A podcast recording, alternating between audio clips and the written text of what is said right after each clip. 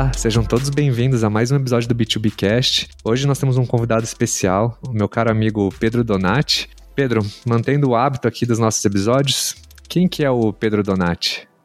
Bom, obrigado pelo convite, Bruno. Prazer estar aqui. Eu trabalho com, com tecnologia desde muito tempo. Estava na primeira fase ali da internet, estava Comecei a trabalhar com internet quando a internet começou no Brasil. Estava no startupamericana.com, fiquei nove anos lá. É, eu brinco dizendo que o melhor resumo dessa história é que eu entrei, a empresa não tinha nem CNPJ, eu saí, ela valia um bi de dólar de market cap. Então foi uma trajetória incrível de tudo aquilo que a gente lê no Lean Startup depois, a gente passou ali naquele período. Uh, depois disso, tirei um sabático, toquei um outro negócio e aí entrei no Itaú. E foi muito estranho entrar no Itaú, que era um tipo de empresa muito diferente, e conheci muito da realidade de corporações grandes, uh, tentando entender como é que eu aplicava aquilo que eu conhecia de uma cultura.com, de uma cultura startup, para dentro daquele ambiente. E isso aconteceu. Né? Dos anos seguintes, eu criei esse modelo de startups internas lá dentro do Itaú. Uh, desembravando uma agilidade, uma inovação que não era, não era natural dentro daquele ambiente, junto com um monte de gente que participou dessa jornada comigo. Fiquei cinco anos no Itaú, ajudei na fundação do Cubo, né, eu era literalmente o estatutário do Cubo, o diretor estatutário responsável pelo Cubo até, uh, até eu sair do banco em 2016, e aí uh, eu saí e criei uma empresa chamada Roundpegs, com a intenção de acelerar a inovação ao redor do mundo, uh, criando, fazendo corporate venture building, já em 2016 e 2017 fazendo corporate venture building, uma empresa toda remota e desenhada para poder desatar os nós que impedem as empresas e os ambientes serem mais inovadores. E o motivo disso é porque é muito incrível quando a gente consegue canalizar a capacidade tecnológica para resolver problemas ao nosso redor. E, e, vindo de tecnologia, eu sinto quase uma é uma paixão, é mais do que uma obrigação, é uma paixão, é uma paixão por, por conseguir levar a tecnologia para resolver problemas ao nosso redor, fazendo com que a vida das pessoas seja melhor. Uma coisa que é, muito curiosa quando a gente olha assim, mas quando eu estava lá na Americanas.com há um tempão atrás, eu, eu, ficava muito impressionado como o que, que a gente estava fazendo ali. A gente estava democratizando o produto, a gente estava democratizando o consumo quem mora em São Paulo não tem muito visão disso, mas sai de São Paulo para você ver quantas opções de geladeira, de leite no supermercado você tem. A gente tem aqui um vasta capacidade de consumo. Agora, quantas geladeiras você conseguia comprar em Fernando de Noronha? Sabe? Você conseguia comprar três modelos que um monte de atravessadores no meio do caminho fazendo um preço inflar bastante. Né? E de repente a gente estava ali vendendo pela internet e a pessoa comprava o preço de São Paulo, pagando em 12 vezes sem juros, só pagando frete adicional. A gente estava democratizando o crédito e acesso ao produto. É, e acho que é para isso, isso é a grande questão de tecnologia no mundo e a grande questão de inovação tecnológica. Muito legal, cara. Super introdução. E hoje o que, que você está fazendo, Pedro? Hoje eu sou CTO da, de uma empresa chamada Superbid. É, eu me apaixonei pelo projeto Superbid. É, é, a Superbid é um motor da economia circular. Ela resolve um problema que é muito curioso, que é o que, que uma empresa faz com que ela não usa mais. Né? E, e, as empresas têm dificuldade de lidar com o que elas não usam mais, né? Elas têm aquela coisa de dizer assim, meu, vou fazer o quê? Eu preciso me livrar disso, mas e aí? Muito, muito antigamente conheci alguém que vendia, depois começou a aparecer os intermediadores e tal, e a Superbid transformou esse processo, uh, criando um exchange, criando uma B3 de coisas, um lugar onde as empresas podem colocar para trade, para venda, para saber o preço de mercado e conseguir liquidar o que ela não usa mais. Em certa forma, a gente transforma reuso em oportunidade, tanto para quem compra quanto para quem vende.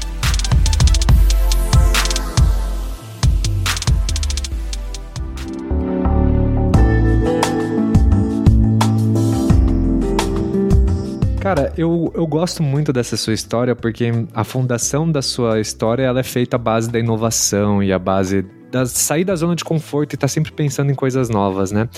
Então, eu queria aproveitar essa filosofia que você vem trazendo na sua carreira e entender um pouco hoje de como funciona um pouco da cultura de inovação da Superbid, né? O fato de você já ser um marketplace de compras e de bens para grandes empresas já é uma inovação por si só, né? Porque eu também desconheço muitos modelos no mercado que fazem parecidos. Mas me conta um pouquinho de dentro da Superbid hoje. Como funciona um pouco da cultura da empresa? Como que as lideranças trabalham? Eu adoraria conhecer melhor eu aprendi muita coisa sofrendo e dando errado no, no, no, né, nessas, nessas décadas todas. Normal, né? É, e assim, eu passei por tudo, cara. Eu, eu, passei por ter aquela ideia inovadora que não consegue ganhar espaço dentro da empresa. Eu passei pela, pela situação onde você tem uma coisa que é inovadora e que vai fazer, mas tem uma enorme capacidade, dificuldade de execução para aquilo ali realmente sair do papel passei por todos os sabores que você pode imaginar do que, que detona a inovação dentro do fluxo das empresas. E eu aprendi a como calibrar o desenho da própria empresa para isso acontecer. A gente tende a discutir a inovação como um aspecto do mérito da inovação em si. A gente fala pouco da máquina de inovar, em como você estruturar sistemicamente o processo de trabalho da empresa para que ele tenha inovação dentro do seu fluxo de trabalho. E é, é assim que a gente faz na Superbid. Então, como é que é isso no, no, no, no frigir dos ovos e no, no detalhe necessário? Primeiro, você tem que separar a, a governança e a expectativa executiva. Ou seja, no meu papel de CTO, eu lido diretamente com o board, eu lido diretamente com todo o C-level, eu lido com a discussão da estratégia da empresa. É importante que o que, o que você vai discutir de inovação não é qualquer inovação, não é qualquer coisa que você pode transformar, mas aquilo que conversa com a visão da empresa. Então, de que jeito que eu faço isso? eu separo em dois pedaços aqui a, a, a agenda do que, que acontece dentro da empresa. Um pedaço é o pedaço de uma governança específica para ideias transformadoras. E o outro é para aquela que é a evolução do nosso negócio.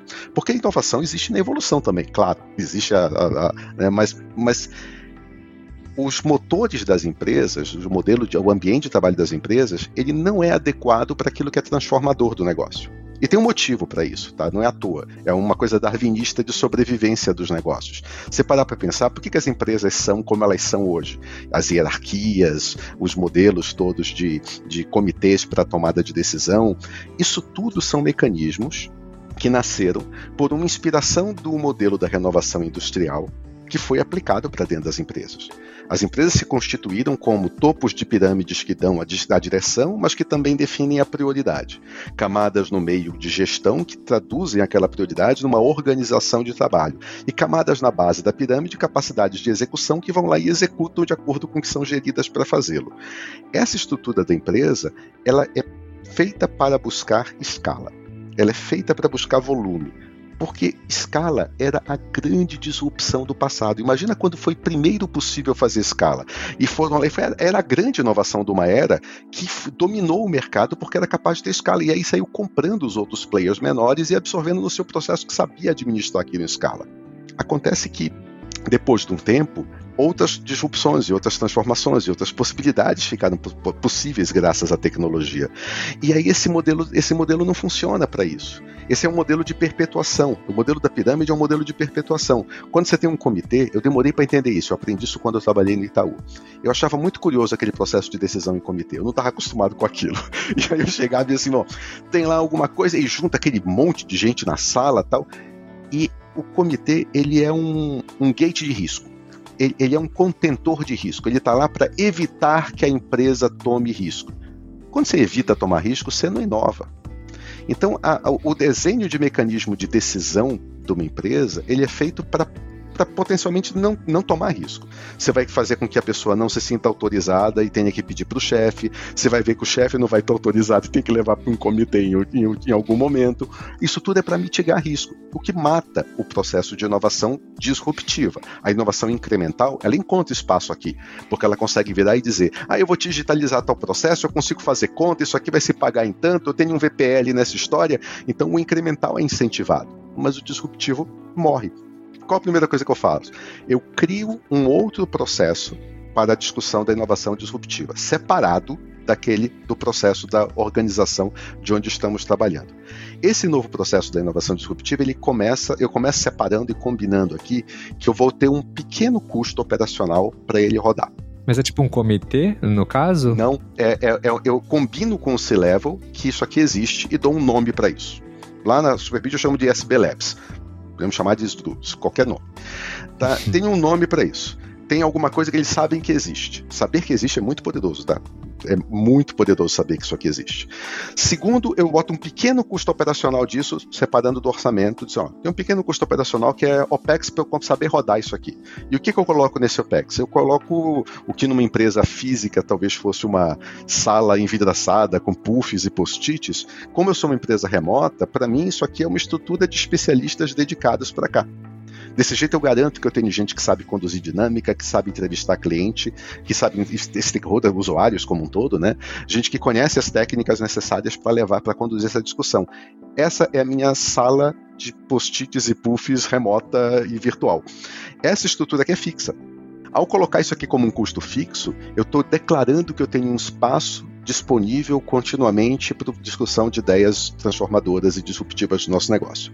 A segunda coisa que eu faço é que eu não, não começo isso pegando ideias das pessoas da base da empresa. Eu primeiro eu começo essa estrutura de lab com alguma coisa que seja um dos holy grails da estratégia da empresa. Alguma coisa que seja muito importante estrategicamente é a primeira coisa que eu trago para cá.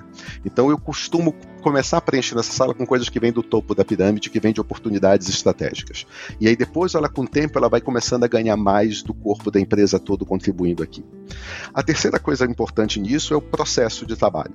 O processo ele, ele envolve gates específicos. Né? Então, essa estrutura fixa, eu começo com uma ideia, essa ideia é, é, é uma provocação, Aí tem um trabalho de assessment da oportunidade, que basicamente é pesquisa, entendimento do modelo de negócio, das potencialidades, de evidências que já existem ou não, até conseguir concluir um pequeno pitch. Esse pitch aqui da oportunidade, ele precisa ser aprovado por um grupo que eu escolho na empresa, geralmente escolhendo do C-Level, por um grupo que funciona como um Shark Tank para aquela oportunidade. Ouvindo esse pitch, dá vontade da gente investir nisso ou não? Se dá vontade de investir, aí eu abro mais budget e investimento para rodar um ciclo de MVP. Na verdade, o MVP já é a validação de uma ideia estratégica, né? Que eu achei que foi uma ótima, uma ótima sacada. Tem um motivo para isso ser assim que não é óbvio. E, e, e primeiro, a, a o zero para um dentro da, da, da, corporação, você vai chegar. Geralmente as pessoas chegam como: tenho uma ideia, ah, vou falar com o diretor, vou falar com não sei quem, tal, tal. Eu uma vez estava na. fui fazer uma sessão da, da de design thinking na D-School em Stanford, eu estava trabalhando no Itaú nessa época, e desenhei um modelo de Uber do dinheiro. E eu estava empolgadaço com esse desenho do Uber do dinheiro, eu achava que isso fazia muito sentido. Eu, as pessoas ainda precisavam de dinheiro em papel, em espécime, não importa se veio do ATM ou se veio da pessoa no andar de baixo. Então era um peer-to-peer -peer de entrega de dinheiro com fluxo de comissionamento tal. Fiquei empolgadaço com a coisa, disse, isso aqui faz sentido. Voltei para o Brasil. O que, que eu vou fazer com aquilo? Sei lá, não tinha para onde levar. Aí fui lá bater na porta do diretor do Personalité. Cheguei, André, cara, pensei nisso aqui, o que, que, você acha tal? Meu, o André é um cara inteligentíssimo, um cara que já foi empreendedor, tem uma experiência fantástica. Mas ele olhou para aquilo e disse: Não, a gente já fez courier. Não, não, isso, não, isso não é courier, isso é peer-to-peer, -peer, é outra coisa. Não, não. Resumo, a gente debateu lá, mas no final das contas, nem eu nem ele íamos nos dedicar em cima daquilo. Os riscos eram naturais, uh, eram grandes porque tinha um risco de marca potencial se aquilo não fosse bem gerido, mas o potencial era muito grande. Não foi para frente, nada para frente. A gente olha depois, o RAP estava fazendo isso. Exatamente a mesma coisa que estava colocado ali, entendeu? A necessidade estava tava precisando ser atendida e a leitura da necessidade não estava errada. Então, como é que você lida com, com isso? Você tem que arrumar um lugar para onde essas ideias irem. Esse lugar é essa estrutura que você criou com um custo fixo. As ideias vão chegando aqui e aqui tem um primeiro trabalho dela, porque você precisa chegar num objetivo não de provar que dá certo, mas no objetivo de aprovar investimento do MVP. Então você fatia, você faz o metered funding, né, como a gente tem no mercado de startups, que você vai pegando rounds de investimento, a mesma coisa acontece dentro da empresa. Então quando você coloca o metered funding para rounds de investimento, quando você garante que você tem espaço para explorar antes de questionar, que é o segundo mega problemão que a gente isso aqui resolve, a coisa começa a fluir. É muito curioso isso do questionar, do, do, explorar antes de questionar. Eu percebi quando eu saí do Itaú, quando eu fui me debruçar nisso, entender como é que eu criaria uma empresa para acelerar a inovação ao redor da, da, do mercado, eu percebi que tinha esse, esse padrão. Tudo que era empresa inovadora tinha a capacidade de explorar primeiro para decidir depois. Mas a realidade comum no mercado é da decidir primeiro para explorar depois. Porque você chega com uma ideia, você precisa decidir alocar alguém para poder explorar. E aí decidir colocar alguém para poder explorar significa que você já teve que tomar uma decisão sobre aquela ideia. E você tomou essa decisão antes de explorar. Todo, as Amazons, Googles da vida sempre faziam o contrário. Eles exploravam primeiro para decidir depois. O que é um Six Pages da Amazon? É o, é o, final de uma exploração que demorou meses de redação daquilo, de levantamento de dados. Então você fazer um pitch da, da, de uma oportunidade. Eu precisava trazer isso para dentro do processo. E é isso que esse, esse lab aqui de contínuo de, de design thinking traz para mim um processo de custo fixo combinado, onde a gente explora as coisas para então decidir aonde a gente dispara os MVPs. Beleza, né? Estrutura de custo e tal. Você comentou que você traz pessoas de fora para esse labs, certo? Sim. Sim. Como funciona a gestão desse labs e como você prioriza isso? E eu vou um pouco além. Como a empresa enxerga o labs? Eu, eu assumi como CTO da Superbid agora em 24 de maio do ano passado. Né? Não é uma empresa que tem lá aquela marca conhecida no mercado, né? Então eu tenho um tremendo trabalho acontecendo de transformação de cultura, de tornar a proposição de valor e, a, e o ambiente dentro da empresa moderno e inspiracional, para que, que ele consiga trazer uh, esses talentos para dentro. Então, naturalmente, no começo, é mais complicado. Né? Então, uma das coisas que eu fiz aqui foi que eu peguei um produto que, tinha, que, a, turma, que a turma da Round Pegs criou, que era, o, que era o Ideas Lab, que é exatamente essa sala virtual de fluxo de inovação, exatamente esse desenho que eu estou falando para você, e puxei ele. Então, ele se tornou o meu custo fixo ali. Com esse custo fixo, eu consigo ter um processo contínuo com os especialistas necessários para poder explorar diferentes ideias. Diferentes ideias. Das mais, assim, às vezes conversas muito estratégicas, às vezes conversas de criação. Vou te dar um exemplo de uma coisa que a gente fez e já está pública, a gente tá, já contou para o mercado e está para publicar.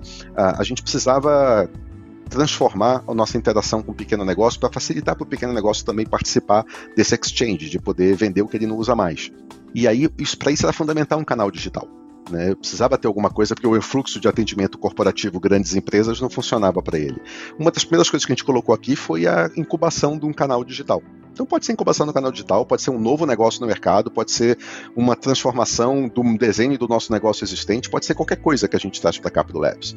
E aí ele rodou nesse processo, chegou no ponto do gate, o MVP foi aprovado, foi investido, o MVP foi criado, criou o seu aplicativo, o aplicativo rodou em, dentro do MVP de um modelo confinado ali de campanhas e tal para a gente testar, tudo ok, e agora ele está indo para o site para receber como canal oficial digital de inbound uh, de pequenas empresas que queiram vender pela Superbid. Então, esse aqui é uma trajetóriazinha dizendo como é que é o fim de um caminho de exploração, que é o caminho do Lab, e como é que gradualmente, depois de validado, ele foi entrando no caminho de foco. Então, ele começou no SB Labs e hoje ele é um OKR. Ele está dentro da estrutura de foco do que, que os times estão fazendo. Né? E quando você cria uma fluidez de um caminho para o outro, é muito legal, porque se literalmente consegue fazer com que a estrutura dos squads esteja trabalhando o que é inovação incremental, que funciona mais direto, porque está dentro dos OKRs, vai gerar impacto nos, nos, nos indicadores atuais. Né? Não tem, na real, não tem muito incentivo dentro do modelo de squads para você fazer inovação disruptiva, porque está todo mundo tentando melhorar indicadores ali no meio, né, resolver problemas de forma criativa, de forma inovadora, mas problemas que são problemas hoje do negócio, que são oportunidades conhecidas hoje do negócio. Enquanto que essa outra sala aqui do lado do Lab, ela explora coisas totalmente fora, totalmente fora da caixa, independentes, e ela acaba redefinindo o que, que a gente põe nos OKRs depois. Isso é curioso, né? Porque normalmente quando a gente fala de inovação, o que uma empresa busca é como eu reduzo custos ou como eu ganho mais dinheiro, né? E essa tese que você está propondo, ela meio que quebra esse paradigma, porque você não, não tá focado em nenhuma das duas frentes, está focado na inovação ah, no pé da letra mesmo da palavra, né? Eu acho super legal. Mas ela também tem isso, tá? Ela, é, Mas sempre tem, né, Pedro? A, é, a inovação disruptiva, ela, ela. Lembra que eu falei do pitch lá do Gate 1? Na hora uhum. que eu vou aprovar para fazer MVP? Uma das perguntas aqui, onde que tem valor? onde que a empresa ganha com isso? Onde que o negócio e o grupo ganha com isso? É, é uma de cinco perguntas que a gente tem ali que faz parte desse, dessa sabatina para poder receber investimento para MVP. Não, isso faz sentido, mas o legal é que vocês não filtram isso como um primeiro quesito para amadurecer a ideia e testar ela, pelo que eu entendo, né? Tipo, Exatamente. Tipo, e eu acho que isso é, isso é muito importante, porque aí entra tudo. E quando entra tudo, você não tem mais barreiras para as ideias, né? Eu acho que isso é uma coisa incrível.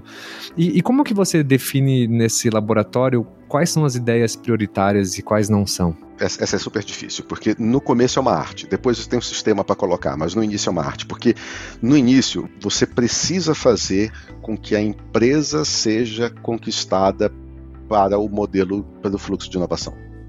Então, se eu, se eu, começar, a primeira coisa que eu coloco lá é um negócio muito moonshot, muito, muito, muito lá na frente, cara, o tempo para a empresa entender o valor que aquilo tem fica muito lá na frente também. E fica com todas as incertezas envolvidas. Então, por que, que eu escolhi a criação de um canal digital? Porque eu sabia que a, de, a demanda era clara, a oportunidade de negócio não tinha que ser testada, ela já estava lá, a gente já tem demanda de pequenos negócios aqui, já existe. O, o basicamente o que tinha aqui era uma transformação de user experience. Eu, eu, eu, eu queria criar uma experiência diferente de interação. Era, era aquela, aquele tipo de inovação que estava fazendo. Né? Uh, e isso era mais fácil de tangibilizar e o ciclo era mais curto de provar.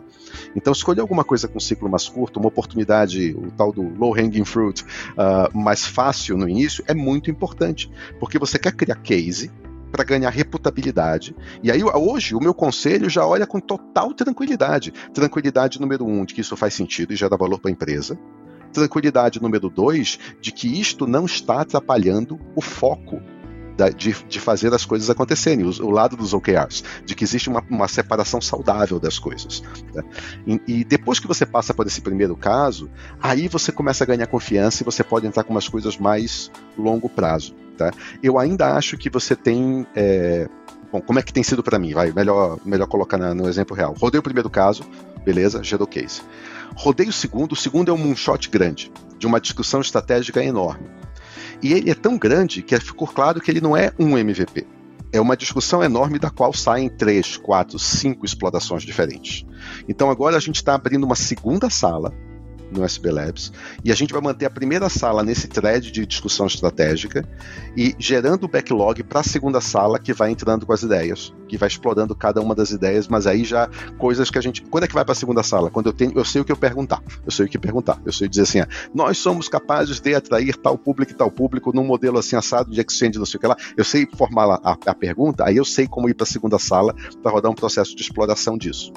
E tem uma terceira sala que eu pretendo abrir depois, que é para poder fazer o, o, a colheita de ideias inovadoras. Eu quero abrir para que qualquer pessoa dentro da Superbid que tenha uma ideia inovadora possa fazer, usar essa estrutura para ter apoio para explorar a sua ideia e para formatar a oportunidade e ir lá e fazer o pitch para o C-Level uh, para ser, ser investido e começar com seu fluxo de MVP.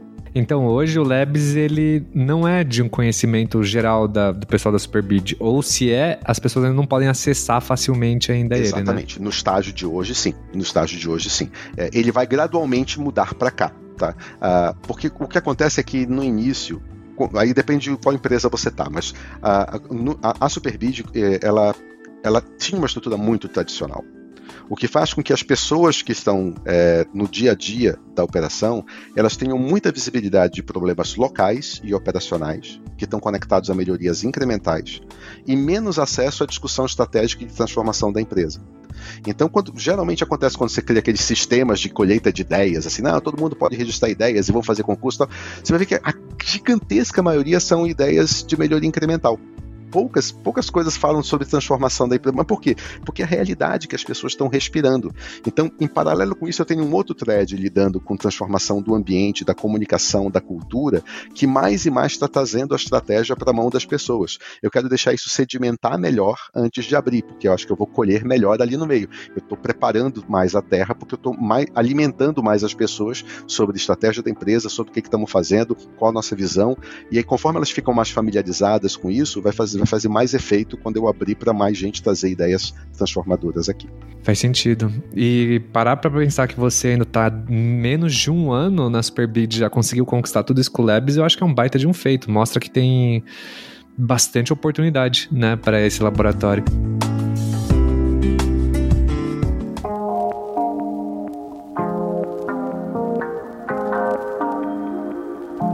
A inovação, ela tem diferentes é, longevidades, né? Ela pode ser uma coisa que ela pode matar seu negócio daqui 10 anos, como pode ser uma coisa também que ela vai aumentar incrementalmente a receita agora no curto prazo.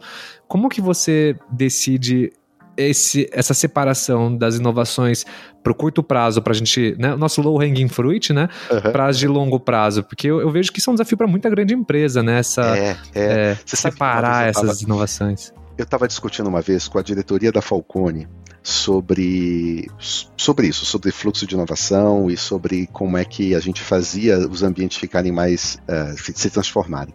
A Falcone sempre é uma empresa, sempre foi muito categoricamente focada em resultado. Né? Não, porque resultado, porque, porque Natal, ah, isso aqui, resultado, resultado, e eu também. Eu sempre fui assim, sempre fui educado assim, eu sempre pensei em inovação como uma coisa clara de, de resultado e de impacto. Né? Só que eu descobri que eu e os meus amigos ali da Falcone estávamos com visões diferentes do que, que significava a palavra resultado, porque eles tinham uma definição muito engenheira de resultado. Resultado era o que impactaria positivamente o DRE neste ano calendário ou no próximo, ou alguma coisa parecida com isso, talvez. Mas era uma coisa com um resultado imediato, e para mim, o resultado não precisava ser imediato.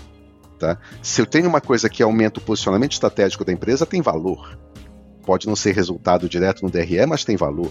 Né? Quando, quando, cara, eu, eu tive a, a, a oportunidade de, de, de, ser um dos que fez o pitch para o Roberto Setúbal para a gente abrir o cubo. Estava eu, Érica Janine, Ricardo Guerra, uh, apresentando o que, que seria a, o projeto do Cubo. Numa época em que o Itaú estava pensando muito sobre o seu. Cadê a ordenação do VPL? Cadê o quanto está de retorno? E naturalmente essa pergunta apareceu no comitê executivo, dizendo: olha, como é que é o retorno, né? E, e a minha resposta foi: isso aqui coloca a gente numa posição estratégica para o próximo passo. Isso tem valor. Né? Então, a, a, inovação ela não precisa necessariamente estar tá afetando num curto espaço de tempo a receita ou a despesa. Tá? É, ela pode estar tá te levando para uma posição estratégica de mercado, ela pode, pode ser alguma coisa que é, pode ser um quase um seguro, no sentido de que se você não fizer as chances que você abre para que o seu mercado, a sua cadeia de valor seja quebrada aumentam muito, tá? É, e ela pode ser realmente focada num potencial de, de ganho de receita ou de redução de despesa, geralmente ganho de receita, mas com uma janela de tempo maior, com uma expectativa de apetite maior. Então você precisa preparar o conselho para lidar com isso. De que forma que eu faço isso? Uh, eu de novo, pelos metered fundings. É a forma mais eficiente que eu encontrei de fazer isso. Se você aprovou num MVP, eu não espero que aquele MVP. Eu não tenho expectativa nenhuma a não ser que ele cumpra a métrica de sucesso combinada ali. E tem sempre que combinar uma métrica de sucesso. Chegou no final do período de MVP, a gente vai observar o quanto a métrica subiu. Ah, mas não atingiu o que eu esperava, atingiu o que eu esperava. vamos olhar os nossos aprendizados e debater. E a gente vai dizer, vale a pena continuar investindo nisso ou não? A gente acredita no que a gente aprendeu até aqui, que tem potencial de mercado para frente? Acreditamos. Eu costumo separar, inclusive, o MVP em Problem Fit e Market Fit separadamente. Eu primeiro rodo uma questão que unitariamente você resolve um problema e as pessoas adoram, mesmo isso aqui não tendo disponível mercado. E se você resolveu unitariamente, não quer dizer que o mercado vai te comprar. Depois você tem que ver se o mercado está pedindo e está adotando isso. As pessoas tendem muito a trazer inovações que são potenciais novos, mas não problemas que a turma está tentando resolver hoje, né? Então, se o teu cliente não está tentando resolver aquele problema, a chance de você conseguir vingar um produto é muito menor. Ah, e, e, isso reseta a expectativa de como é que é aquilo no mercado. E eu separo essa segunda fase de, de captura de mercado e testes de captura de mercado por causa disso. Né? Conforme você vai andando, você tem que fasear essas decisões você não sabe antecipadamente a resposta para essa pergunta de topamos investir no negócio que talvez o retorno seja muito a longo prazo, a pergunta está errada. A gente não deveria se perguntar isso. A gente deveria se perguntar: topo levar até o próximo estágio ou não topo levar até o próximo estágio? É tudo que você tem que decidir. Se você chegou no próximo estágio, agora a gente vai decidir: hum, ainda faz sentido continuar ou paramos por aqui? E aí você consegue fazer o fluxo exploratório acontecer. É aquela coisa que você está dirigindo e tem neblina na sua frente. Não adianta você tentar tomar uma decisão do que está muito, muito distante, porque você não está enxergando aquilo. Você só está enxergando os próximos metros. Você tem que tomar decisão ali e chegar até aquele outro ponto e aí você toma a tua próxima decisão. Isso não é natural nas corporações. A corporação e o, e o, e o executivo na corporação, o profissional na corporação, ele é educado a já ter visibilidade do todo, porque ele foi educado na máquina tradicional de projeto de evolução incremental. Ele não foi educado em empreendedorismo, ele não foi educado em transformação de mercado e inovação disruptiva. Cara, incrível, assim, isso realmente, é, assim, eu não, nunca parei para pensar nessa perspectiva, né? E eu fiquei curioso, assim, duas, duas perguntas. A primeira é, qual é o perfil desses profissionais, então, que participam do Labs? Eu tenho muita curiosidade de entender, porque é, acho que é um pessoal que, assim, ao mesmo tempo que você tem que ser pragmático, você tem que ter a capacidade de testar rápido, né?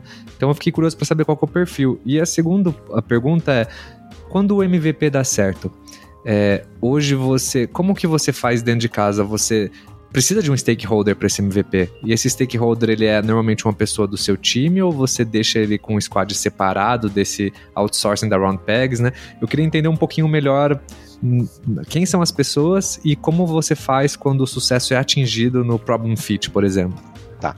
Então, as pessoas. A estrutura fixa do Labs o que a Runtex me entrega são, são especialistas que sabem conduzir dinâmicas, conduzir técnicas de design thinking, conduzir entrevistas e pesquisas, fazer levantamento de, de informação e conduzir a conversa dentro da empresa.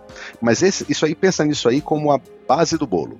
Tá? Eu preciso de camadas adicionais. Então, para cada iniciativa, a gente compõe um time de dentro da empresa para participar do lab. Tá? Aquele lá do canal digital para pequenos negócios, por exemplo, eu peguei alguém que estava ligado com o processo de avaliação de precificação, de como é que a gente interagia, alguém que estava ligado diretamente com o atendimento desse pequeno negócio, uh, e e você vai compondo, alguém de marketing, e fui compondo o time junto com aquela base que veio do, do, do Labs que, que, que esse Rontex trouxe. Aí a Rontex começa a conduzir o processo eles conduzem o ciclo de discussão a partir de uma provocação de uma ideia. E ali eu tinha uma pergunta. A pergunta é: como é que eu torno divertida e parceira essa experiência do pequeno negócio, de que ele rapidamente descobre o que ele quer, é, descobre se aquilo ali pode ser liquidado ou não. Eu já sabia que um, a principal coisa que o cliente vendedor uh, tem é ele saber quanto vale isso. Será que vale a pena o meu esforço de colocar isso aqui para circular? Será que eu quanto que eu poderia ganhar nesse item, sei lá, no forno aqui da padaria que eu não uso mais, né? Então, uh, isso era uma, uma hipótese que eu tinha. Aí eles conduzem o processo todo para que tenha, separa, lista que tipos de, de, entrevistas deveriam acontecer, faz as entrevistas, lista melhores hipóteses, refina. Aí é muito engraçado, porque chega num ponto em que a coisa ganha uma vida própria e o pessoal começa a me consertar, né? A me, a, me, me corrigir. Então, eu, por exemplo, eu tinha lá uma, uma, uma proposta de valor que tinha que, que a gente tinha desenhado, que era de que alguém precisa dos ativos que a sua empresa não usa mais. Aí quando eles rodaram o processo, eles disseram, então, eles chegaram assim, Pedro, é o seguinte, eu, eu insistindo nesse ponto, eles, olha, eles não chamam de ativo, eles chamam de bem, item. E eles não chamam de, de, de empresa, eles se chamam de negócio. Obrigado. Aprendi um monte. De onde eles tiram isso? De saber fazer técnica. Porque entrevista de usuário, gente, não é. Se eu e você participarmos de uma entrevista com um desses caras, a gente vai sair achando A e eles dizem pra gente que foi B. Tipo, é gente de Human Factors, é psicólogo, antropólogo, gente formada pra entrevista. Não é, não é simplesmente o que a gente, como empreendedores, aprendeu lendo lá, vendo os vídeos da Y Combinator e chegando e fazendo nossas entrevistinhas básicas. Tem uma, tem uma robustez aqui, uma, uma força de conseguir capturar as informações e entender e processá-las muito legal. Isso dá base, tá? Uh, e, o, e, a diversidade vem das pessoas de dentro da empresa que eu monto junto. Porque aí o grupo fica diverso, o que é fundamental para um processo de inovação. Você ter esses diferentes pontos de vista, diferentes experiências e origens contrastando lá é super valioso. Então, esse é o primeiro ponto de como é que funciona. O segundo ponto que você perguntou foi como é que a gente faz quando o MVP dá certo, né? O MVP funciona, como é que aquilo vai para frente? E aí você está tocando num ponto muito importante. O que acontece quando você começa a, a fluir um processo de inovação que não é só inovação incremental, é que você descobre que a tua empresa vai se for transformando num ecossistema de coisas. Você para de olhar para a sua empresa como uma coisa e você começa a ver que ela tem uma constelação vários elementos diferentes que, que têm sinergias uns com os outros. Então, eu sou um cara apaixonado por corporate venture building. Eu acho que essa coisa de empresas criarem novos negócios, elas alcançam lugares que as startups sozinhas têm muita dificuldade de alcançar, porque a empresa tem certos, certos ativos, certa, certo leverage para ser aplicado que faz muita, muita diferença. Então, quando você começa a rodar a inovação disruptiva, naturalmente você começa a compor novos negócios e produtos digitais. Só que esses negócios e produtos digitais, cada um deles é uma empresinha interna, é uma startup interna. E aí o que acontece é que vai, começa a faltar empreendedores internos. Porque não é o mesmo, não é a mesma matéria-prima, simplesmente coloca uma pessoa para cuidar daquilo. Você não quer só um gestor de projeto, ou mesmo só um product owner, no sentido de que, hum, talvez num modelo um pouco mais presente nas corporações, de que tem uh, backlogs combinados com uma diretoria que vai cuidar da execução daquilo. Não é um problema só de execução. Você precisa de piloto, você precisa de empreendedor, você precisa ou empreendedora, você precisa de alguém que consiga olhar e conversar e ganhar a confiança dos investidores que são o C-Level de que aquilo ali faz sentido como próximo passo. Alguém que consiga lidar com o ambiente para se manter dono ou dona das suas decisões para aquilo tocar. Uh, isso não é tão trivial. Né? Uh, então, a maneira como eu faço é que, primeiro, eu começo com quem está acessível, com quem está perto, para criar os exemplos. Porque você tem que ter um, dois rodando para todo mundo entender do que, que você está falando. Só eu explicando assim é, é, bem mais complicado. É bom ter exemplos. Depois que você passou por esse zero para um aqui, você já tem alguém rodando, uh, e tem duas coisas que eu costumo fazer é, eu abro o processo para dentro da empresa. Lembra que eu falei que eu ia abrir um terceiro SB Labs uma hora para quem tivesse ideias trazer e, e, e, apresentar essas ideias aqui? Essa pessoa que vem e traz uma ideia e valida a oportunidade e apresenta e recebe um investimento do, do, do C-Level para rodar MVP, ele ou ela é o empreendedor ou empreendedora interna nascendo aqui. Então ali é a gênese. Né? Eu fiz isso na Falcone ajudei eles a estruturar um, esse processo todo que eu estou descrevendo para você. E a Falcone é um celeiro de gente super inteligente. Tem uma galera lá boa pra caramba. Que, que capital humano fantástico. Essa turma chegava faminta de apresentar ideias e precisava desse frame aqui para poder formatar a discussão dessas ideias. Durante um bom tempo, eu fiquei exatamente nessa posição de ser um do Shark Tank lá, de dizer vai ou não vai, isso aqui merece ou não merece investimento e como é que a gente discute isso. Um prazerzaço, várias ideias incríveis de gente muito talentosa. E alguns desses que aprovavam a ideia depois passavam para seguir. Inclusive, uma das coisas que eu falava para eles é: quando você for apresentar a ideia para o seu MVP, além de investimento na ideia, pede o quanto do seu tempo o C-Level deveria liberar. Então, assim, ó, eu quero fazer isso aqui e eu quero ter metade do meu tempo livre para trabalhar isso aqui. Devia ser parte do contrato. E a ideia de contrato tem que nascer. Você está ali com investidores. O chapéu é diferente quando começa, antes de começar a reunião, eu viro para o Celeb e falo assim: ó, essa é aquela reunião que vocês não são executivos, vocês são investidores e investidoras do que vai aparecer aqui na frente. Tem que mudar o chapéu. E é melhor assim, porque é difícil mudar o chapéu como um todo. Não dá. O dia a dia dessa turma ainda é o dia a dia, como sempre foi. Mas aí você combina naquele momento e você lembra todo mundo, e aí, beleza, a turma começa a ter um outro comportamento ali e começa a andar. Depois que você, além de ir tentando colher a prata da casa, tem uma terceira coisa que eu acho fantástica, eu tive a oportunidade também de experimentar fazer isso na, na Falcone. Por que, que esse empreendedor não pode vir de fora? Né? Então, se você já tem aquelas coisas que são beleza, você tinha quem, depois você conseguiu descobrir mais gente dentro, por que não trazer de fora? Né? Eu sou a favor de colocar vaga de intraempreendedor ou intraempreendedora no disponível, assim, open, uh, we're hiring, podem, podem me trabalhar aqui, porque faz todo sentido, né? A gente tem um monte de gente no mercado que tem essa, essa vontade de empreender, Tá? E talvez a melhor oportunidade de empreender seja através de um venture que esteja incubado dentro de uma empresa e não totalmente solto no mercado. É diferente? É diferente. E é diferente com coisas boas e é diferente com coisas ruins. Ah, mas no mercado não tem limite. Claro que tem. Seu caixa é seu limite. Você tem um limite muito claro. Né? Dentro da empresa, você vai ter muito menos problema de caixa. Em compensação, você vai ter também, você não pode chegar e mudar a marca simplesmente porque você resolveu mudar a marca. Você vai ter que conversar com as pessoas, você vai ter que saber andar num, num caminho um pouquinho diferente. Uh, eu hoje sou mentor, inclusive, de, do primeiro empreendedor que a gente trouxe lá para Falcone é, e ajudei a chamá-lo, literalmente eu abordei ele no LinkedIn ajudei a vender o peixe para ele, para ele assumir um, um, produto novo que está decolando, está sendo muito, muito legal. Então, eu acredito que tem isso também, com um espaço para você trazer essa mentalidade empreendedora para dentro da empresa, o que tem impacto gigante na cultura. Isso me lembra muito um artigo que eu estava lendo de um investidor chamado Fred Wilson, que ele fala sobre as pessoas NFPs, né? Que ele fala que são non-fungible persons.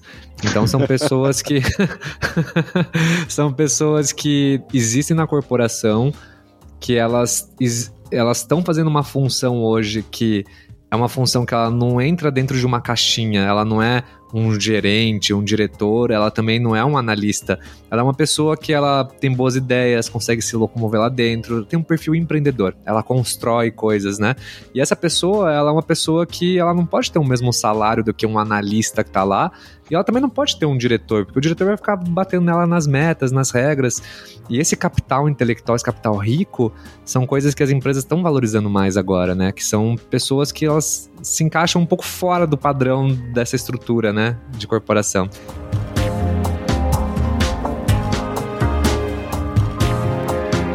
Você quer saber uma curiosidade, Pedro? Uh, eu entrevistei recentemente a Marina, da Natura, foi a primeira empresa que eu conheci recentemente que abriu um processo para contratar um intraempreendedor.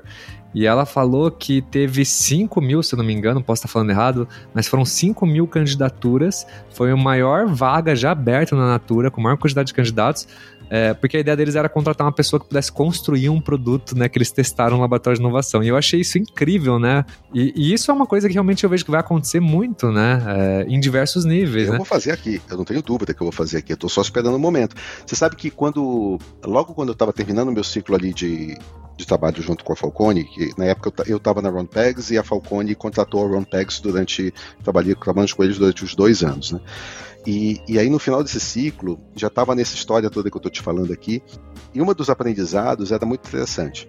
A, as pessoas tinham receio de ir para esse caminho da inovação dentro da empresa, porque isso significava abrir mão da clareza da, do crescimento profissional que ela tinha. Ou seja, pensando na Falcone, por exemplo, um consultor, mas qualquer empresa tem a sua, sua posição. Né? Então, sei lá, o consultor ele sabia que ah, daqui eu vou passar para tal cargo, tal posição, tal posição, tal posição, tal posição, e sei o que eu preciso para isso. Se eu desviar para trabalhar essa inovação, esse MVP, eu estou colocando tudo isso aqui em risco. E para ir para onde? Não sei o que eu vou ser aqui dentro da empresa. Né? E aí, uma das coisas que a gente experimentou lá na Falcone para autorizar esse movimento foi criar a carreira de empreendedor interno. É, porque aí você cria esse conforto. Cara, assim como. Não, é, não quer dizer que se você vir para empreendedor significa que você tem que abrir mão de crescimento profissional ou de, ou de, ou de carreira ou de crescimento. Não, você vai seguir para cá.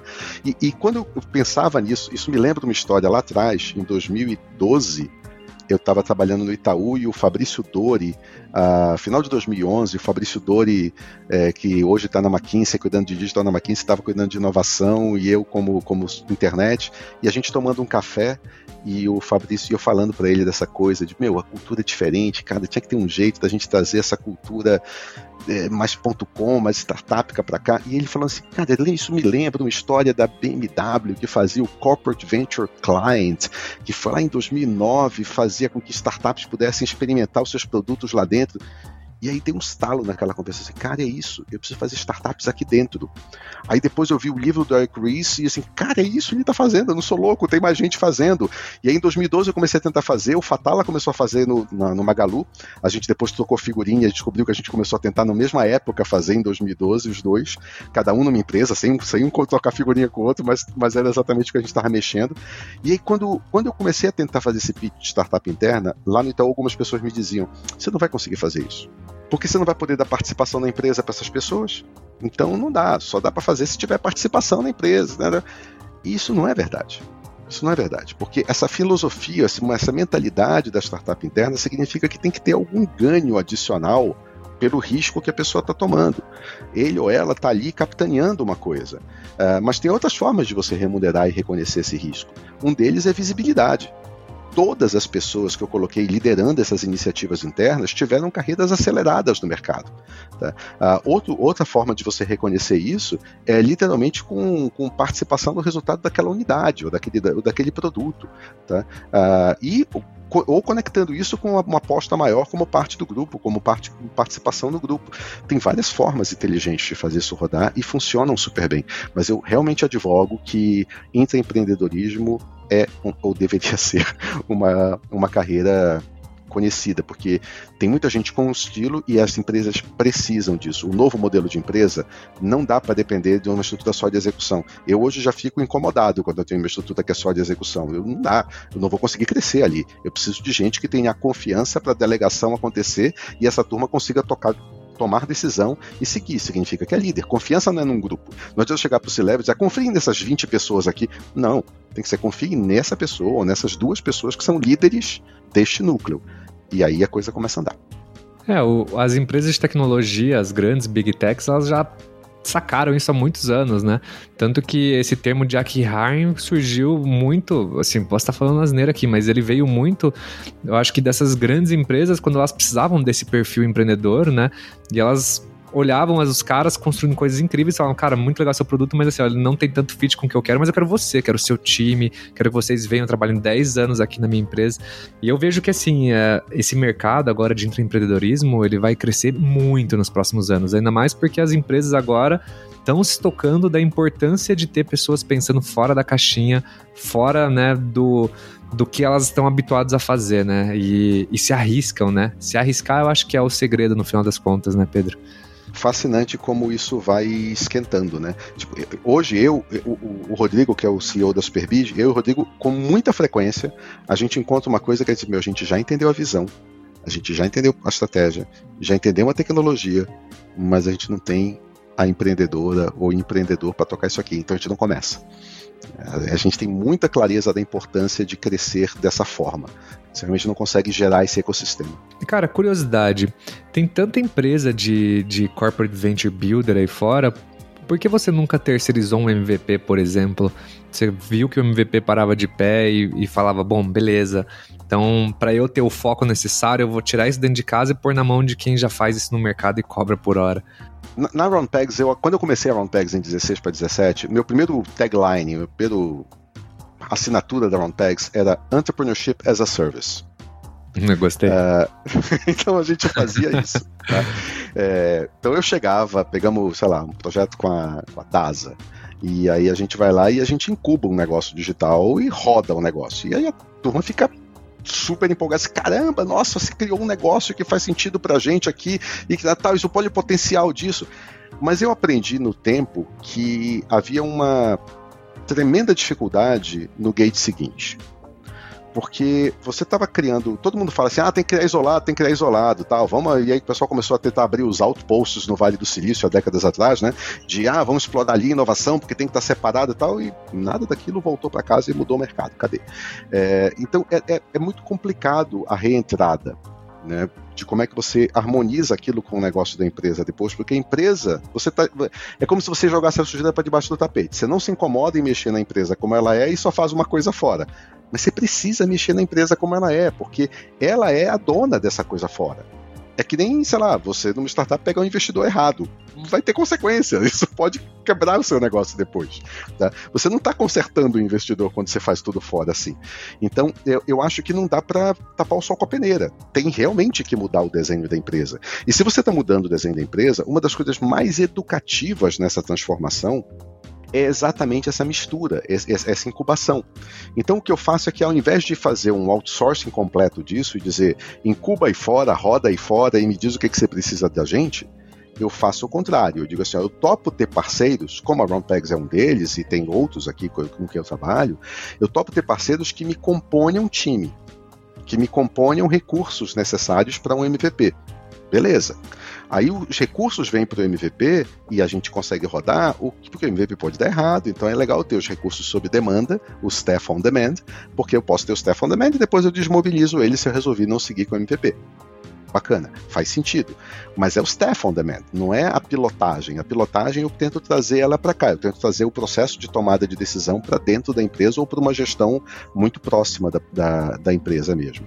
Uh, sem falar que um outro pedaço disso é a própria, o próprio conceito de MVP a coisa mais comum do mundo é corporates acharem que MVP é produto final acabado e tem ainda tem, é muito louco isso, porque tipo, há 6, 7 anos que eu falo isso e não, não, vejo uma mudança tão significativa no mercado. As corporações continuam exagerando no tamanho dos MVPs, elas continuam fazendo, porque elas têm um, um, que atender stakeholders internos. É, é, a pressão de atender stakeholder interno é muito grande, então você precisa isolar isso sim. Se você consegue mudar essa chavinha e dizer esquece stakeholder interno, a gente tem que provar hipóteses aqui. Lista as hipóteses, me desenhe o mínimo que você precisa para provar essas hipóteses, a conversa muda totalmente de figura. Mas para isso, você tem que convencer os stakeholders e os executivos da empresa do outro processo. Diz assim, meu, o processo não é para chegar aqui e aprovar com você um produto. Não, eu não estou trabalhando para você, eu estou trabalhando para o negócio da empresa. E ao, ao, redefinir o fluxo, dizendo que você vai pegar uma oportunidade, listar as hipóteses, desenhar um MVP especificamente para calçar a descoberta das hipóteses, abre-se todo um mar de possibilidades de como fazer aquilo gastando menos. E aí a gente explora pra caramba no code, assim, abusivamente, fazer um monte de coisa para poder fazer com que a gente consiga rapidamente colocar coisas no ar, testar e aprender que é o que você quer. Você quer um feedback loop pequeno ali, que é o que a gente sabe que precisa, mas que ele é muito prejudicado por grandes ciclos de construção para já ter primeiras versões do produto ali para testar, porque afinal de contas tem todos os cuidados ao redor. Então é, eu gasto muita energia na bolha, eu gasto muita energia criando um espaço protegido aonde MVPs podem rodar. Eu gasto energia com jurídico nisso, para garantir que eu tenho termos de aceite aqui, porque uma vez eu rodei uma inovação para o setor médico em que havia recomendações médicas. Imagina o risco de processo envolvido nisso gigante. Então tinha, mas como é que eu faço? Aí eu, eu tenho que passar por, pelo jurídico, validar cada coisa que está sendo falada, esquece. Aí o MVP acabou, não tem MVP para fazer. Então, que, qual que é a alternativa? É criar uma bolha jurídica, é dizer assim, jurídico, colocar termos de que todo mundo que vai participar disso entende que é um beta, que a informação pode estar tá assim assado, tal, e que nós não nos responsabilizamos por isso. Mas se quiser participar, está à disposição. É um programa de beta, beleza, tem como fazer isso no mercado, vamos lá e vamos fazer. Ou outros que chegam assim, não, porque aqui a arquitetura corporativa tem que ser usando isso, isso aqui, dos, dos da tecnologia, usando tais sistemas, integrando. Uma vez uma que eu fui fazer para a DASA, tinha que integrar com 18 sistemas. Quanto tempo você vai demorar para colocar esse MVP no ar? Esquece, foi fácil a gente conversar assim, não, temos que fazer ele sem integração nenhuma. Faz uma operação de back-office imputando no sistema certo o que precisar, porque MVP não é, ah, mas aí não escala. Mas não é para escalar, é MVP, MVP não foi feito para escalar. MVP foi feito para provar se o problema é resolvido, não é feito para escalar. Você quer para escalar, mas, não, mas se, se precisar escalar, se precisar escalar, a gente vai jogar fora o que a gente fez. E a gente vai investir no desenho de escala com tudo que a gente aprendeu.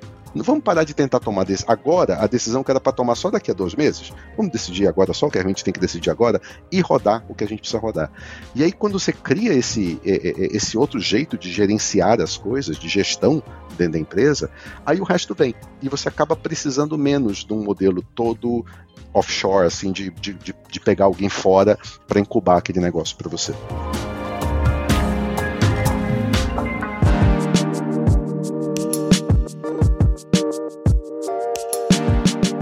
Pedro, para a gente caminhar para o encerramento, eu tenho mais duas perguntas. A primeira é: esse modelo de labs que quebrou vários paradigmas para mim aqui, porque tudo que eu venho falando de inovação sempre começou pela raiz da cultura e você começou pelo laboratório e eu achei que isso foi super legal. Quando você abriu o labs para todo mundo na empresa, como você acha que a empresa vai reagir principalmente questão de foco, né, que você falou que esse, essa questão, mas como que você acha que vai as pessoas vão reagir?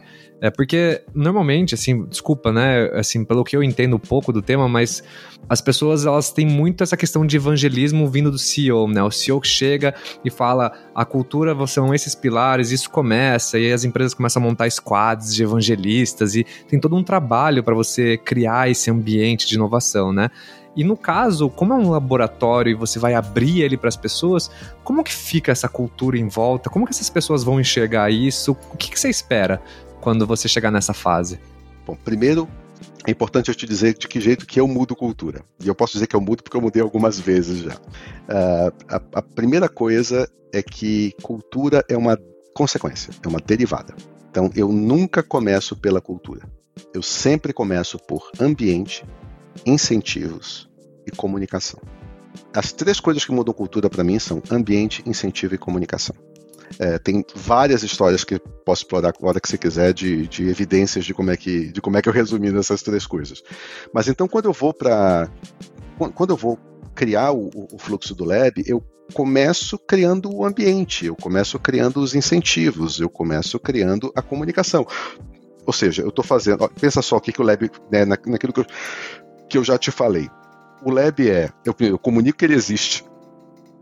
Tá? Eu comunico que ele existe. Na, na Falcone, a gente chegou num ponto muito legal de comunicar o quanto que tinha de orçamento para investir nas ideias do lab. Só tem tantos milhões separados aqui para investir em ideias inovadoras. Olha que bacana. Uh, segundo, eu crio o ambiente, que significa que as pessoas têm uma insegurança natural de um processo que é totalmente desconhecido para elas.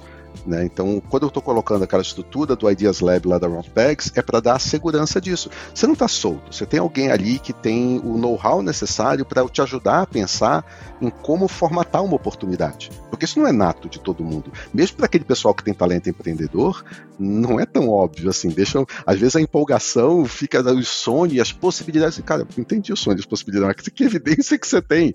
Que problema você está resolvendo? Você conversou com alguém você sabe as cinco perguntas que eu faço no Gate 1 de aprovação de investimento, de BMPP?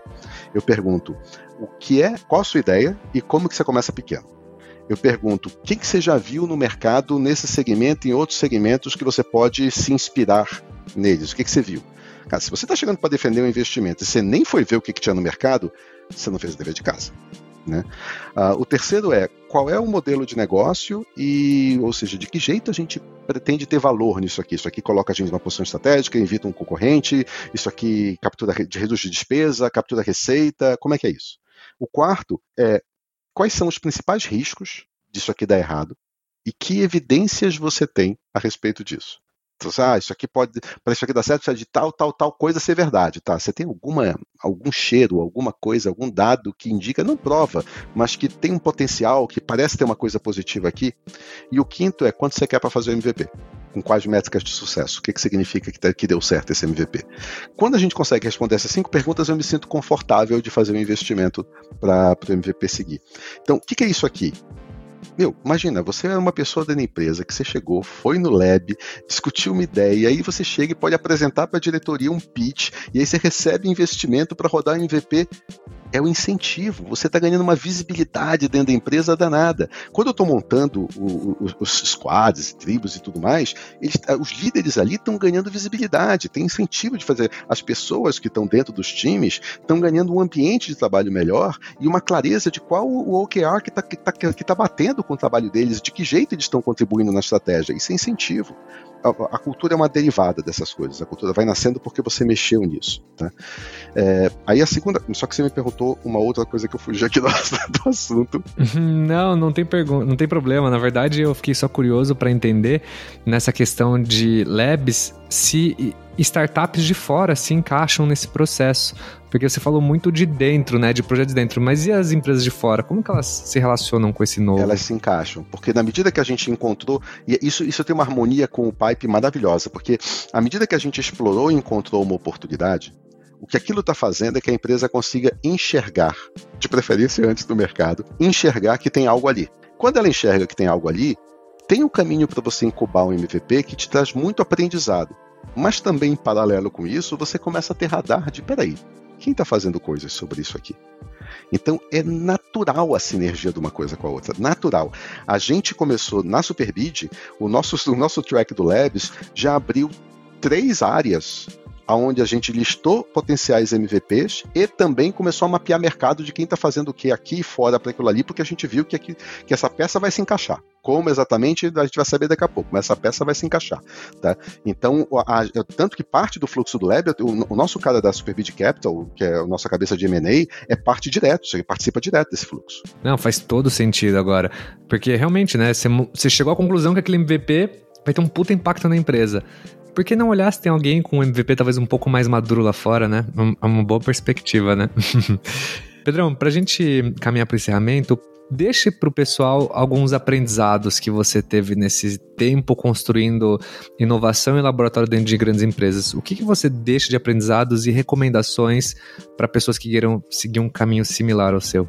Primeiro, acho que vale muito a pena entender por que, que a inovação é difícil de digerir nas corporações tradicionais, que foi isso que a gente falou aqui, e ser observador disso é, é, é muito legal, porque você vai começar a perceber que ajustes você pode fazer no processo. Eu adoro uma história de que o, o Bezos, depois que ele tinha um fluxo de apresentação das oportunidades na, na Amazon, ele, ele, ele percebe um sim versus um não.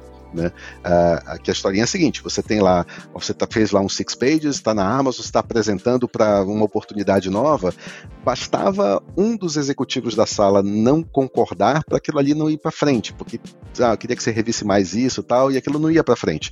E aí ele observa e fala assim: cara, no mercado é o contrário, né? Basta um investidor dizer sim para o cara ir para frente. Aqui, aqui eu preciso de. Né, aqui Aqui basta um não, lá basta um sim. E mudou a política. Ele disse: não, agora é o seguinte: qualquer um aqui na mesa que diga sim, o negócio vai para frente. E aí aumentou uh, o throughput de inovação com isso de uma hora para outra, porque ajustou o sistema. Então, pensar na empresa como um sistema é muito legal. É muito legal. O problema da inovação não é só o problema do champion como ideia que conseguiu. Não, o problema da inovação é como é que o teu sistema da empresa consegue fluir inovação. Então, é, esse é o primeiro takeaway. O segundo é de que quando você pensa no sistema, tem certas coisas que sempre são as travas tradicionais. Primeira trava tradicional, você tem que descobrir um jeito para que explore antes de decidir. É simples assim, mas é tão complicado quanto isso. Né? Sabe aquela frase que a gente já ouvia há muito tempo atrás, dos 20% de tempo dos Googlers, que eles tinham 20% de inovação, tal, tal? Eu achei muito curioso isso. E na real, hoje eu tenho uma opinião sobre o que, que era aquilo. Aquilo não era 20% do tempo. Aquilo não era uma, um cálculo de tempo. Até porque o cálculo de tempo não existia e muita gente reporta que trabalhavam 150% do tempo. Então não dava para né, colocar aquilo. Aquilo era uma autorização Aquilo é simplesmente dizer, vocês estão autorizados a também explorar isso. Quando você vai na, na, na Amazon, a Amazon não tem essa discussão do 20% do tempo, mas a pessoa, além do seu trabalho, tira tempo para montar um six pages para apresentar uma oportunidade. De novo, você está criando um ambiente onde as pessoas se sintam autorizadas para explorar o novo. Por que, que isso é importante? Para elas se sentirem autorizadas? Não só por isso. Isso é importante porque aí elas vão explorar primeiro, para levar para uma decisão depois. Se você não fizer isso, se as pessoas não têm essa autorização, o que acontece é que você tem que descobrir algum outro jeito para explorar primeiro. Porque senão o que vai acontecer é que você vai ter que tomar uma decisão para alocar gente para poder explorar. Aí você decidiu antes. Para poder inverter e explorar primeiro, você precisa de algum hack nessa história. O meu hack foi colocar o Labs. O Labs é uma forma que eu tenho uma estrutura fixa acontecendo lá, em que eu autorizo pessoas para se envolverem dentro de uma discussão, autorizando o tempo delas de participar de uma exploração antes da gente tomar uma decisão. Não é o único jeito de fazer, mas é um dos jeitos que eu conheço para fazer. Mas o importante dessa história é explorar primeiro, decidir depois. O terceiro takeaway é metered funding. Não existe como lidar com incerteza e inovação disruptiva sem metered funding. É loucura tentar prever tudo. Se alguém está te pedindo um business case todo montadinho de uma coisa que você, de uma ideia para você começar a discussão do Gate 1, cara, você vai montar um Excel que é o Excel do Harry Potter. Vai ter um monte de mágica ali no meio de número que você não faz ideia do que, que é. Uma vez eu peguei um que estava dizendo que era, um, era uma discussão de um projeto, de um produto para agro que ia ter por uma assinatura tal, e colocou lá uma conversão de 3%. Aí eu, Tá, de onde você tirou 3%? Não, não, porque eu fui pesquisar, eu vi que o Spotify era bem maior do que isso, tá? como, como Spotify, que é de música, consumer, é bem maior do que isso, você acha que 3% para do B2B tá bom. Tipo, não tem embasamento técnico nenhum para você colocar aqui. Não é para ter, porque a pergunta tá errada, não era para estarem pedindo um business case agora. Era para estarem discutindo a oportunidade de um jeito amplo, só o suficiente para dizer queremos apostar no MVP ou não. Por que, por que, pede tudo aquilo? Porque já está tentando tomar uma decisão de grande de budget, de grande investimento. Está errado tomar a decisão do grande investimento antes. Isso está quebrando o metered funding. Então você tem que fazer um custo fixo para te levar até o gate 1. Chegou, o custo fixo só tem que bancar até o Gate 1 também, não precisa ir além disso. Porque chegou no Gate 1, você vai pedir o investimento necessário para ir para frente. É, ele banca tudo que você precisa para ir do Gate 1 até o 2, que é o ciclo do MVP, pelo menos do Problem Fit. Aí chegando no 2, assim, meu, como é que foi a métrica de sucesso? Funcionou, funcionou legal? Agora vamos pegar o investimento para a próxima etapa. E assim você vai fazendo. Então, se você combina essas, esses cuidados aqui, né, de, de criar a estrutura, do, de, de, de fazer com que a exploração aconteça antes, de fazer o meter funding, já vai fazer uma diferença gigantesca de ambiente de fluxo de discussão de inovação disruptiva. A inovação incremental dá para andar muito bem com ela dentro da estrutura dos squads, do modelo ágil, do modelo de, de agilidade organizacional, não só técnica de desenvolvimento ágil, mas agilidade organizacional, misturando times multidisciplinares com negócio e produto juntos, trabalhando conectados por OKRs a estratégia da empresa. Ali, a tua, o teu fluxo de inovação incremental já conseguia andar bem já. Muito interessante. E por fim, o que, que você diria para um Pedro de cinco anos atrás? um monte de coisa. Mas talvez. o que eu diria para mim cinco anos atrás é o jeito de explicar aquilo que eu estava enxergando. Eu enxerguei isso tudo que eu estou te falando cinco anos atrás. mas eu não conseguia comunicar dessa forma. E eu só consigo comunicar porque eu passei seis, seis anos experimentando isso em diferentes indústrias, em diferentes segmentos, em empresas, em lugares onde eu era o líder, em lugares onde eu estava ajudando um líder, em lugares onde eu estava, assim, dos mais diferentes modelos e mais diferentes sabores. Isso me ajudou muito a conseguir entender como expressar e colocar as coisas que realmente importam na mesa e como separar aquelas que pareciam incomodar, mas são na verdade consequência. Elas não são o, o momento, o ponto de alavanca para você fazer com que as coisas se mexam. Né? Então, acho que se eu fosse, se eu fosse me contar para alguma coisa lá, seria isso: era quais são os elementos realmente relevantes aqui desse, desse storytelling. Cara, só tenho que te agradecer por essa incrível aula, pelo seu tempo e te desejo muito boa sorte no seu Labs, Pedro. Obrigadão por, por participar do programa, cara. Obrigado, parabéns pelo podcast e espero que ajude o pessoal. Obrigadão.